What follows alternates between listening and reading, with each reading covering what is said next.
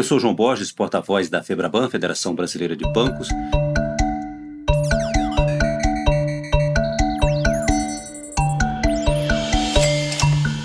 Boa tarde a todos. Estamos iniciando agora mais uma transmissão com um convidado especial, que é o presidente da Câmara, deputado Rodrigo Maia. Boa tarde, deputado. E o outro participa também dessa conversa, o presidente da FEBRABAN, Federação Brasileira de Bancos, Isaac Sidney. Deputado, muito obrigado por ter aceito esse convite para ter uma conversa num momento tão importante. Todas as pessoas, empresas, famílias, enfim, todos preocupados e atentos ao desenvolvimento dessa crise provocada pelo Covid-19. É, todas as pessoas ansiosas para ver o desdobramento disso, as ações de governo, não só do governo, mas de todos os agentes da sociedade. Eu gostaria de começar com realmente com essa pergunta já mais de caráter genérico, que interessa a todos, que é a questão do crédito, né? O Congresso tem tomado várias iniciativas para tentar é, abordar essa questão do crédito, é, propondo é, prorrogação com prazo de carência, isso em sentido geral, que vai desde o crédito imobiliário, é, financiamento de veículos. É, eu gostaria que o senhor abordasse esta questão, seguinte, do ponto de vista das famílias, dos tomadores de empréstimo, qual é a avaliação que o senhor faz isso, qual é a mensagem que o senhor pode trazer para essas pessoas, para essas empresas?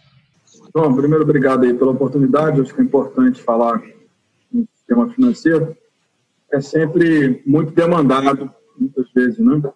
É, criticado. Né? As pessoas, é, às vezes, recebem anúncios, principalmente nessa crise, de decisões tomadas de bancos públicos ou privados, e quando chegam para demandar aquilo que foi é, anunciado, muitas vezes é, na ponta não acontece o que pelo menos foi divulgado, é, principalmente pela equipe econômica. Né? Isso vai gerando em todos, pessoa física ou pessoa jurídica, um estresse muito grande. Eu, o, que eu, o que eu imagino é que esse tema, é, essa é uma crise, na verdade, ela, ela diferente da de 2008, que foi uma crise de liquidez, essa é uma crise no mundo, na, na atividade econômica real, né?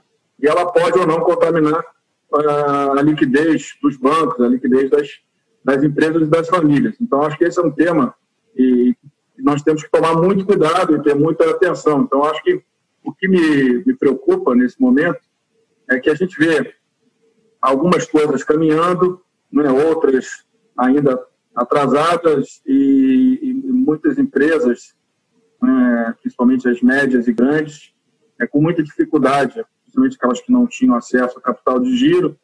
Né? Todo mundo tem uma previsão, uma previsibilidade de quanto tempo essa crise vai durar. Eu acho que seria, será, é muito importante, algumas coisas aconteceram, mas é muito importante que os temas relacionados principalmente a, ao consumidor, né, ao tomador de crédito, a pessoa física, as microempresas que também estão com muita dificuldade de crédito, né, que a gente tenha melhores condições por parte do governo de dar garantias para que o, a liquidez atinja todos os segmentos da sociedade.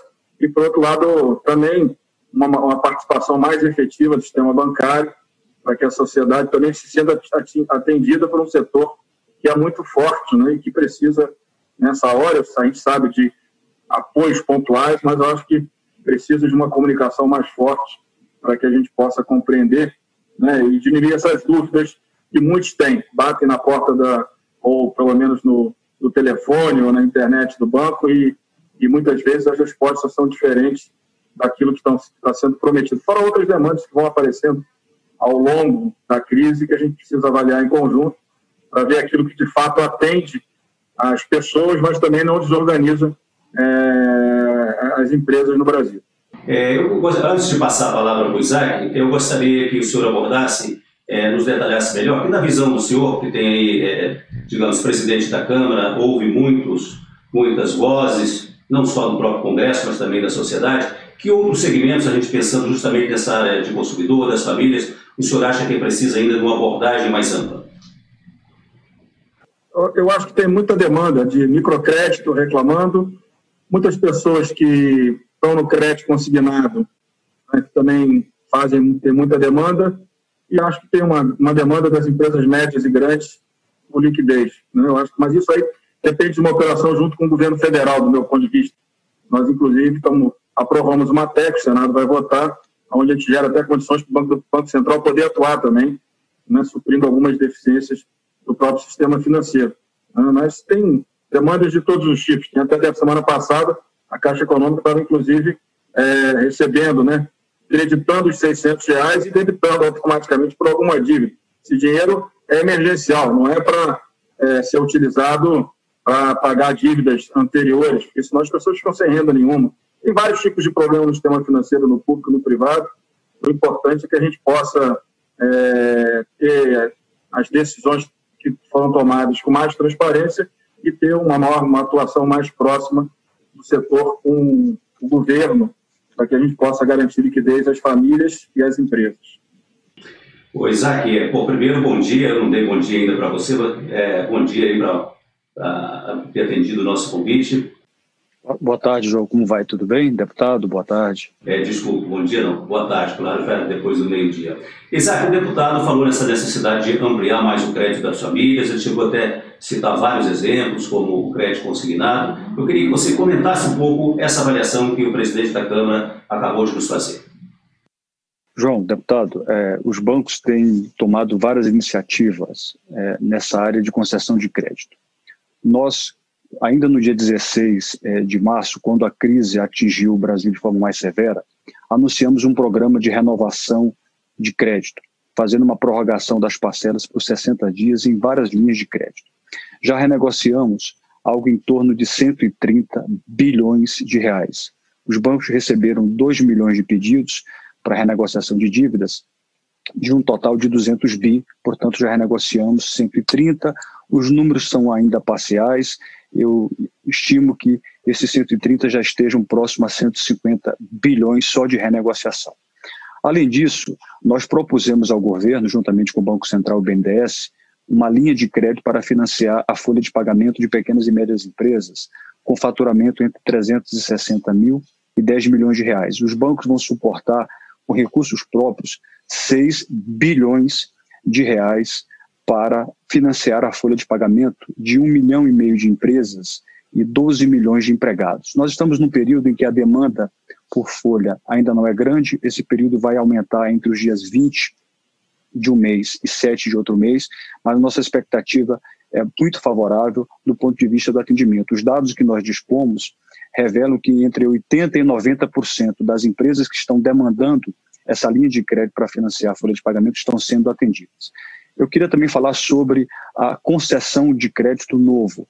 Entre originação de crédito e renovação, nós já estamos próximo a 400 bilhões de reais de concessões de crédito. Portanto, eu entendo que são números que dão uma realidade importante do esforço e do empenho e do foco que os bancos estão fazendo para preservar empregos e empresas. Eu queria também, se fosse possível, falar sobre o consignado.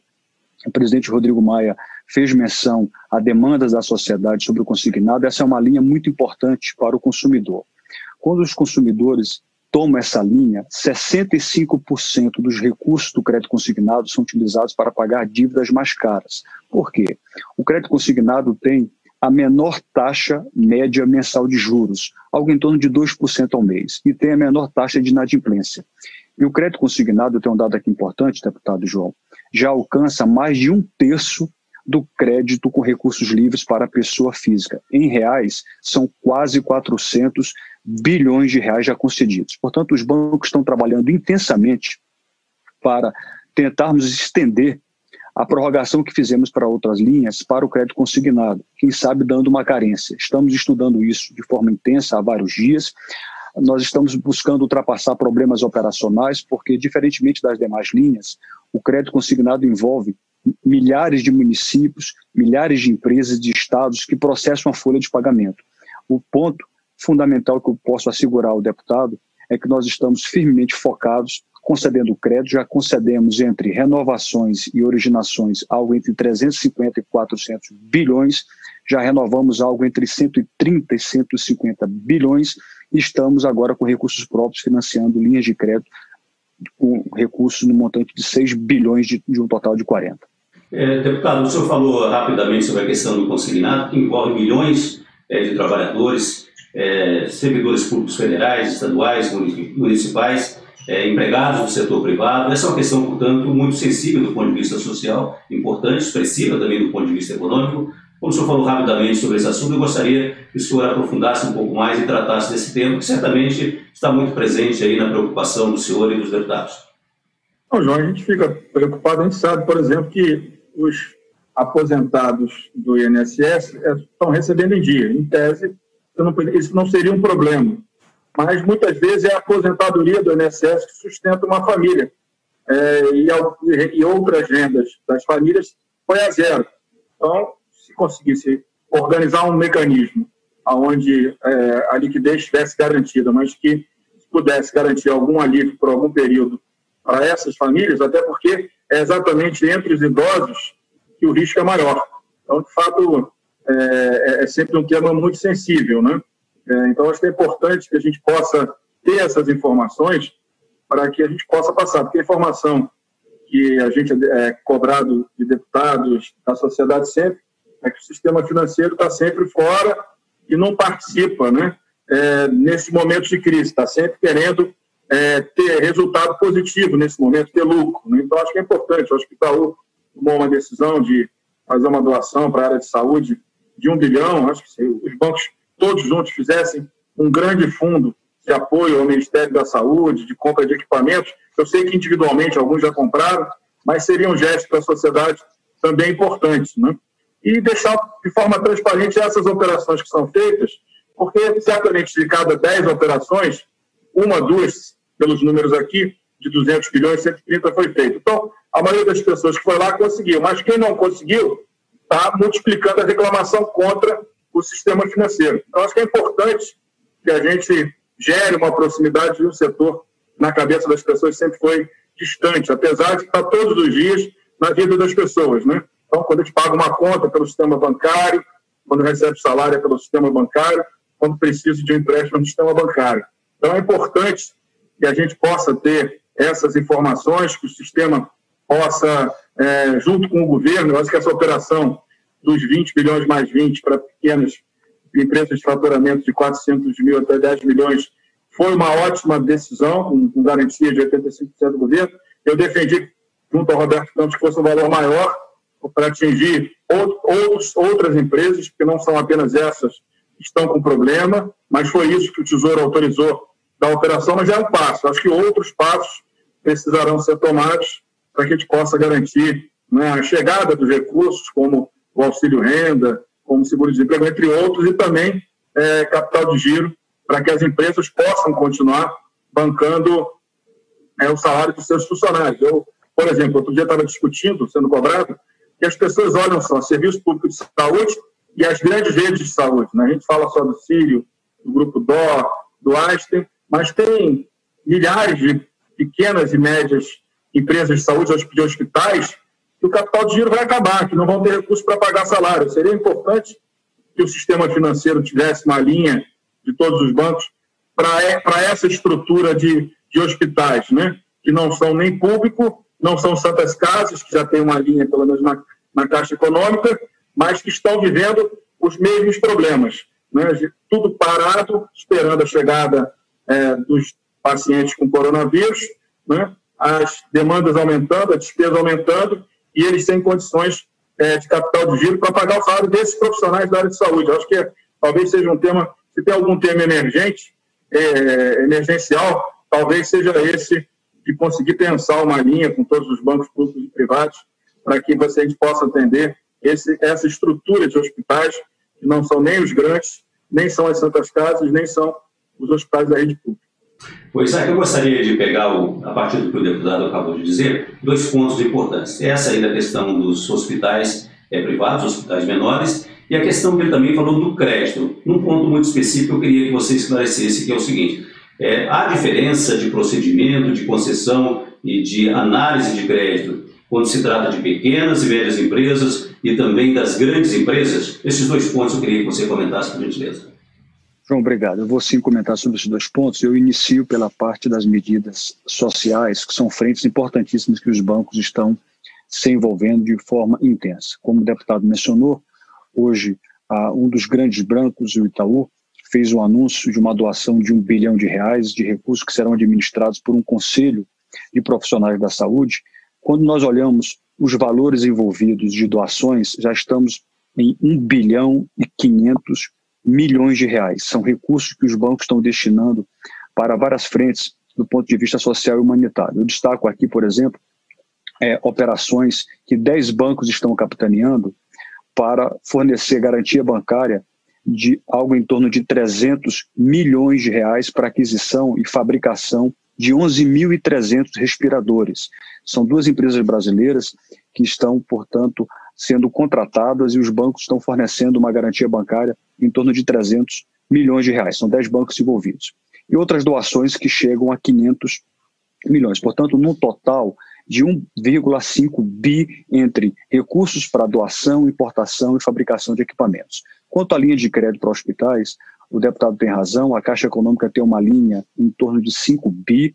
A informação que dispõe o deputado é que essa linha ela alcança, para além das Santas Casas, hospitais. Estamos verificando isso, mas a informação que pude apurar há pouco, e, portanto, são frentes importantes. Quanto à pergunta que você me fez, João, é, em relação se há diferença na concessão do crédito para pequenas e médias empresas, sim, eu lhe diria que sim. E a razão é simples. As grandes empresas, nos últimos anos, elas estavam se financiando no mercado de capitais, com um custo menor, elas não estavam tendo custo de intermediação financeira.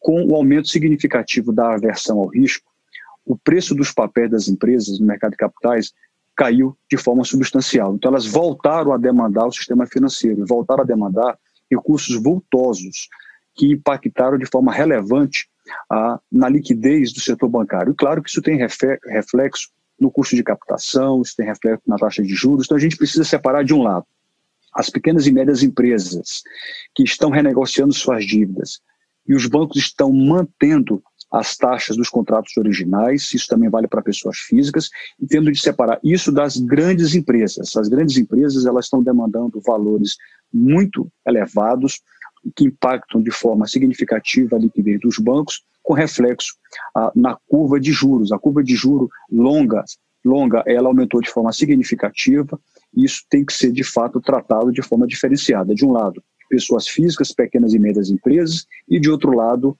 é, as grandes empresas. Com relação ao microcrédito, ah, temos ah, no Congresso hoje ah, uma medida provisória muito importante, que é de número 905, e nós estamos apoiando a aprovação dessa medida provisória porque ela vai levar crédito acessível aos informais. Então, de fato, é uma outra frente, eu quero aqui até cumprimentar o, o deputado Rodrigo Maia, ah, que está também, juntamente com as lideranças do, da Câmara, ah, empenhado na aprovação dessa medida provisória.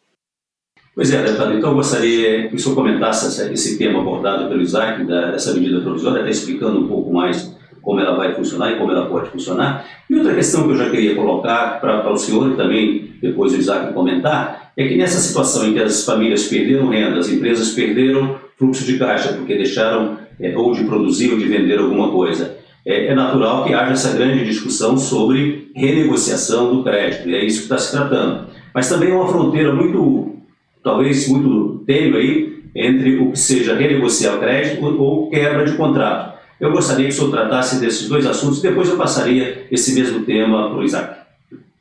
A nossa preocupação aqui na, na Câmara tem sido tratar com muito cuidado os assuntos do direito privado. É, não é simples você interferir nos assuntos do direito privado, pode gerar um efeito cascata e uma desorganização grande das relações na sociedade. Né? Então, o que eu acho é que esse é um, como é um problema horizontal, talvez se nós tivéssemos tido uma discussão horizontal de todos os problemas ao mesmo tempo, né, o governo demandando o parlamento de toda a agenda horizontal do enfrentamento da crise, né, talvez a gente não tivesse estar tratando de, de, temas específicos ou de preocupações específicas. Mas, sem dúvida nenhuma, é, esse tema que o Senado já aprovou, também com cuidado, acho que foi um texto, pelo que eu estou vendo onde um texto que trata com muito cuidado as relações do direito privado, a gente precisa ter o cuidado de trabalhar as negociações, os acordos, mas que de forma nenhuma tem uma interferência é, só naquilo que for fundamental é, do Estado, né, das leis nas relações privadas, né, porque isso, isso pode gerar problemas futuros muito maiores do que a gente imagina. Oi, Isaac, talvez falta a gente explicar, você mencionou essa medida provisória 905, é, você explicar e detalhar um pouco mais é, quais as implicações e qual o real impacto que a eventual aprovação dessa medida poderia ter no processo de concessão de crédito. João, além do microcrédito e do contrato é, temporário para poder uh, arregimentar uh, jovens e também pessoas acima de 55 anos, a Câmara dos Deputados introduziu algumas modificações muito importantes nessa medida provisória. Se ela for aprovada na forma do parecer do relator, ela vai permitir a liberação de 100 bilhões de reais para as empresas sem a necessidade de tomarem crédito no sistema financeiro nacional. Eu explico. As empresas, para recorrerem na justiça, elas precisam depositar em juízo o que nós chamamos de depósito recursal. As empresas tiraram do caixa nos últimos anos algo em torno de 60 bilhões de reais para recorrer na justiça. Se esses recursos forem liberados, puderem ser substituídos, como a medida provisória prevê, o seguro, isso é uma injeção de 60 bilhões de reais na economia sem necessidade de tomarem crédito junto aos bancos. E a mesma medida provisória, ela permite uma correção pela metade em relação aos débitos trabalhistas. Quando a empresa não paga um débito trabalhista, sua dívida é corrigida. E a Justiça do Trabalho determinou que essa correção fosse com inflação mais 1% ao ano. Isso dá cerca de 16% ao ano. É algo muito dispendioso para as empresas. E a medida provisória prevê uma redução por menos da metade é, do índice de correção dos débitos trabalhistas. Isso geraria uma economia para as empresas de 40 bi. Então, estou falando de 100 bilhões de reais a mais com a aprovação dessa medida provisória. Então, portanto, mais uma vez eu quero cumprimentar os deputados por essas modificações importantes. Em relação, João, à questão da quebra de contrato, nós estamos aqui falando de algo muito significativo para a economia. Nós estamos vivendo um choque global de oferta e de demanda. Choque de oferta, choque de demanda não se resolvem com quebra de contrato, nem mesmo com alegação de força maior. Choque de oferta e de demanda não se resolvem com desordem econômica. A quebra de contrato ela é muito significativa porque ela acaba trazendo insegurança jurídica, ela inibe investimentos e ela retrai o crédito. Então, muito ao contrário do que estão falando ou que estão propondo, a quebra de contrato traz consequências severas para a economia, porque ao retrair o crédito, ao afugentar investimentos, você vai retardar a retomada da economia. Portanto, eu louvo aqui a palavra do deputado em relação à, quebra de contrato. A Câmara, de fato, tem tido um, um trabalho muito diligente para evitar uma interferência no direito privado. É importante que a gente consiga seguir de forma organizada. Os bancos estão totalmente abertos para renegociar as dívidas daqueles que precisam de fôlego. Nós tomamos essa iniciativa, foi a primeira medida que nós anunciamos. Nós já renegociamos algo próximo a 150 bilhões de reais. Volto a repetir, nós já, entre créditos renegociados e originados, nós já estamos nos aproximando a 400 bi e os bancos continuam abertos para, se o quadro de piora se mantiver, continuarem renegociando as dívidas por um período mais longo, dando carência igualmente mais longa. Nós estamos com isso absolutamente no nosso radar. Deputado, eu passo a palavra para o senhor, se quiser fazer um comentário adicional sobre a tramitação dessa medida provisória. Nossa, não só a nossa intenção, claro, nas matérias, que a gente possa melhorar a legislação, ampliar a liquidez, né, temas né, que recursos que estavam parados, empossados, que possam ser utilizados. É óbvio que a nossa intenção é, ouvindo as demandas, o relator da 905 tem feito um ótimo trabalho. Eu espero que a gente possa avançar primeiro no tema dos governadores, dos prefeitos, né, garantindo um, um seguro da recomposição nominal da arrecadação deles. Acho que é o tema que vai prevalecer no debate, a questão dos empréstimos aos estados e municípios nós vamos tirar, porque gerou muita polêmica. Concentrar no que é fundamental, já que nós sabemos que é, só pode, só, o único ente que pode emitir dívida e moeda é o governo federal, então cabe a ele garantir as condições para que os municípios e os estados são aqueles que atendem a população, né, toda a estrutura de saúde está basicamente nos estados, nos municípios, nas santas casas, e uma perda de arrecadação sem instrumentos para garantir pelo menos a arrecadação nominal seria uma tragédia no atendimento às famílias é, brasileiras. Somado, claro, aquilo que a gente pode fazer é, em relação às medidas provisórias que já estavam em tramitação e as que chegaram, começando pela 905, que ela tem um, uma importância grande Isaac falou de uma parte, mas tem toda uma outra parte que também vai beneficiar muito a sociedade brasileira.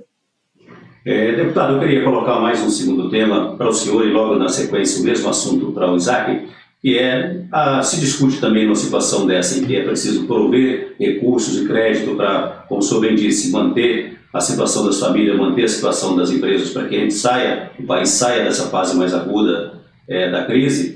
É, também, às vezes, surgem discussões sobre aumento de impostos, é, localizados, setoriais ou não. Eu queria é, a, a, opinião do senhor sobre como vê essa questão. Olha, eu, eu acho que esse é o momento de garantir as, os temas emergenciais. Nós teremos um aumento grande da dívida brasileira e depois a, a sociedade vai precisar discutir, junto com Poder Executivo, Legislativo Judiciário, como é que se faz uma repactuação para se pagar essa dívida. É claro que quanto mais rápido, depois dessa parte emergencial resolvida, a gente conseguir sair da crise, né, com um crescimento maior, menor o custo desse endividamento. É, isso é claro, mas nós precisamos, de fato, na minha opinião, nesse momento, olhar as questões emergenciais, aumentar a tributação agora, você vai estar tirando recursos da sociedade que pode servir né, para pagar salários. Então, a gente tem que tomar cuidado, mas a gente sabe que tem alguns setores que têm na sociedade olha o sistema bancário, os bancos, como um instrumento que sempre tem muitos recursos e que pode ajudar. Por isso que eu disse que a transparência naquilo que o sistema bancário está fazendo, o que o Itaú fez, né, se todos os bancos juntos compusessem um fundo, um valor, é claro, bem maior do que esse um bilhão, eu acho que isso já sinalizaria à sociedade um ótimo apoio. Né? Então, acho que essas demandas de aumento de impostos, elas aparecem, e a gente vai discutindo, mostrando que o que a gente precisa nessa hora é garantir leitos, UTI, os respiradores por um lado, estrutura médica para atender, os profissionais da área de saúde, precisamos garantir os empregos, a renda das, famílias mais vulneráveis e que as empresas fiquem solventes. As empresas brasileiras precisam ficar vivas. Né? Não, não pode ter uma quebradeira de empresas, porque isso vai significar, no, no médio prazo, uma maior dificuldade da retomada do crescimento. Então, acho que a parte emergencial que a gente deve tratar agora, e no segundo momento, que eu espero que seja a partir de agosto, setembro, segundo as previsões do Mandetta, a gente passa a ter condição de aí começar a tratar da segunda fase. E essa segunda fase, como eu disse, vai ser muito importante. Se nós sairmos bem dessa crise, o custo né, de ter passado por ela, de ter aumentado a dívida, vai ser menor. Se nós não tivermos um, um bom planejamento para o futuro, aí a economia crescendo pouco, o custo para toda a sociedade vai ser bem maior. Pois é, Isaac, o deputado colocou um ponto importante aí, que é o seguinte, vivemos uma crise, talvez ela ainda nem tenha passado ainda pelo, pelo seu estágio mais agudo, mas terá um segundo momento. E aí entra também essa questão dos tributos que você pode comentar, mas esse ponto me parece importante, que eu gostaria da sua avaliação, ou seja, é, aquelas ações que são é, hoje, que elas são deslanchadas hoje, também têm que já ser pensadas para um segundo momento. Palavra com você. João, deputado, é, com a, a, queda brusca da atividade econômica, sob a ótica da produção, do consumo, duas variáveis, duas consequências é, nocivas já são dadas. Haverá, como já está havendo, aumento da inadimplência e a recessão está dada. As projeções já apontam uma retração do PIB é, brasileiro para algo em torno de 5%. Portanto, nós já temos duas variáveis que são inafastáveis: inadimplência e recessão. Tanto pior será para a recessão se nós tivermos um risco de crédito não mitigado e uma inadimplência não mitigada, porque isso vai retrair o crédito e o crédito é uma grande alavanca para o desenvolvimento. Tanto pior será para a recessão se nós tivermos, tivermos aumento de custos estruturais. E a elevação de impostos para as empresas e para os bancos significa, na veia, aumento de custo estrutural, ou seja, aumento de preço em cadeia. Isso vai para os prédios bancários, vai para o preço dos produtos das empresas. Portanto, é algo que não se recomenda é, nos manuais é, da economia. Não é possível, não é razoável que no momento de recessão nós tenhamos aumento de custo estrutural, como acontece com a carga tributária. Portanto, a inadimplência está dada, a recessão está dada, o deputado ele menciona na sua fala algo muito importante, nós precisamos endereçar os problemas emergenciais, renda, emprego, isso é fundamental. Nós temos que preservar as empresas, nós temos que ajudar as empresas a hibernar nesse período crítico que nós estamos vivenciando e não aumentar cargas tributárias, não aumentar custos estruturais. Muito ao contrário, nós precisamos tornar a economia mais leve do ponto de vista dos seus custos, para que o crédito não se retraia, para que o investimento não venha a ficar inibido e para que nós consigamos o mais breve possível retomar a atividade econômica que foi brutalmente, de forma abrupta, ela foi paralisada. Uma questão para o deputado Rodrigo Maia, é, está em discussão aí uma, um tratamento já diferenciado para a dívida dos estados, que os estados também estão sofrendo com a perda de arrecadação, e também que ampliar um pouco o contexto dessa questão, porque há também, se é o momento de gastar, como o senhor disse, deputado do Tesouros, os recursos públicos precisam ser usados nesse momento, mas há também, como o senhor disse, o segundo momento, ou seja, como fazer isso agora de uma maneira criteriosa, sem também que signifique depois um grande problema fiscal para frente. Ele haverá de qualquer maneira, mas como fazer isso da maneira mais criteriosa e como essa questão dos estados ela está sendo discutida, qual é a visão do senhor? Minha, a minha visão, é tudo que a gente faz aqui, a gente faz sempre com muito critério, preocupação, ouvindo técnicos, pode errar, pode acertar, nós entendemos que é, não tem saída, né? Os estados não podem emitir dívida, os municípios não podem emitir dívida, a arrecadação do CMS, a queda vai ser muito grande, 85, 90% da, da arrecadação dos é, do, do 90, 90, 90, 95% dos leitos estão nas cidades onde o impacto do ISS é fundamental, é, decisivo. Né? Os estados também têm muitos leitos. É, então, garantir, um seguro garantia é, dessa arrecadação nominal, eu acho que é, é o mínimo que o governo federal precisa garantir a estados e municípios. Todos os outros debates sobre empréstimos, esses outros temas, eu acredito, claro, deu muita polêmica, a gente deixa para um segundo momento. Mas a garantia da arrecadação é, nominal para que os estados possam continuar funcionando, eu não vejo outra saída. Eu vi no pacote americano do Trump tinha lá um recurso exatamente para estados, né? para garantir a, a liquidez para estados. Acho que isso é o que nós precisamos garantir. Se a sociedade entende que os empréstimos contaminam o futuro, então a gente precisa garantir como um seguro a arrecadação é, mínima, né, nominal. E a arrecadação nominal já tem a perda de 10% de arrecadação, que todos projetavam um aumento de 10% da sua arrecadação é, de CMS e ISS, pelo menos. Mas isso, eu acho que é o mínimo, precisa estar contratado para dar previsibilidade para que os municípios e estados possam garantir um atendimento da população. Deputado, já fui alertado aqui que seu tempo é, já se esgotou, que o senhor tem outros compromissos aí. É, eu daria a palavra final para o senhor, o senhor fazer um comentário final, fique à vontade. Então, João, agradecer a você, ao Isaac, a oportunidade. Dizer isso, que é importante que os bancos é, tenham bastante transparência, mostrem para a sociedade o que estão fazendo, porque é um setor sensível, é um setor importante, pode colaborar muito, tanto os bancos públicos quanto os bancos privados. Nós ainda temos muitos, muitos problemas de liquidez em muitos setores. Citei aqui os hospitais pequenos e médios, tem grandes empresas, né, como o setor de aviação, que ainda não tem uma solução resolvida, é um setor muito importante, entre tantos outros. Transporte urbano também precisa resolver, já já deve estar em colapso com atraso de salários, então acho que a gente precisa é, concentrar nos problemas e o setor bancário pode e deve ter um papel fundamental, ajudando, colaborando né, e participando de forma mais ativa. Isaac, suas palavras finais, por favor. Queria agradecer ao deputado Rodrigo Maia, que gentilmente aceitou o convite aqui da FEBRABAN para poder participar dessa conversa. E queria, como considerações finais, dizer que os bancos no Brasil eles são e continuarão sendo um porto seguro para, para essa travessia difícil do momento que nós estamos passando. É uma situação ah, de atividade paralisada globalmente, não é só no Brasil, mas nós estamos sólidos e saudáveis e com crise e sem crise. O papel dos bancos é exatamente se manter assim, para que as pessoas possam ter suas economias guardadas nos bancos, para que nós possamos prover crédito, que é uma grande alavanca para o desenvolvimento. Então, de nossa parte, continuaremos focados para preservar os empregos e as empresas. Quero mais uma vez agradecer também a você, João, ah, por essa entrevista. Muito obrigado. Muito obrigado, deputado Rodrigo Maia, muito obrigado, Isaac, e aqui encerramos essa transmissão ao vivo. Muito obrigado a todos.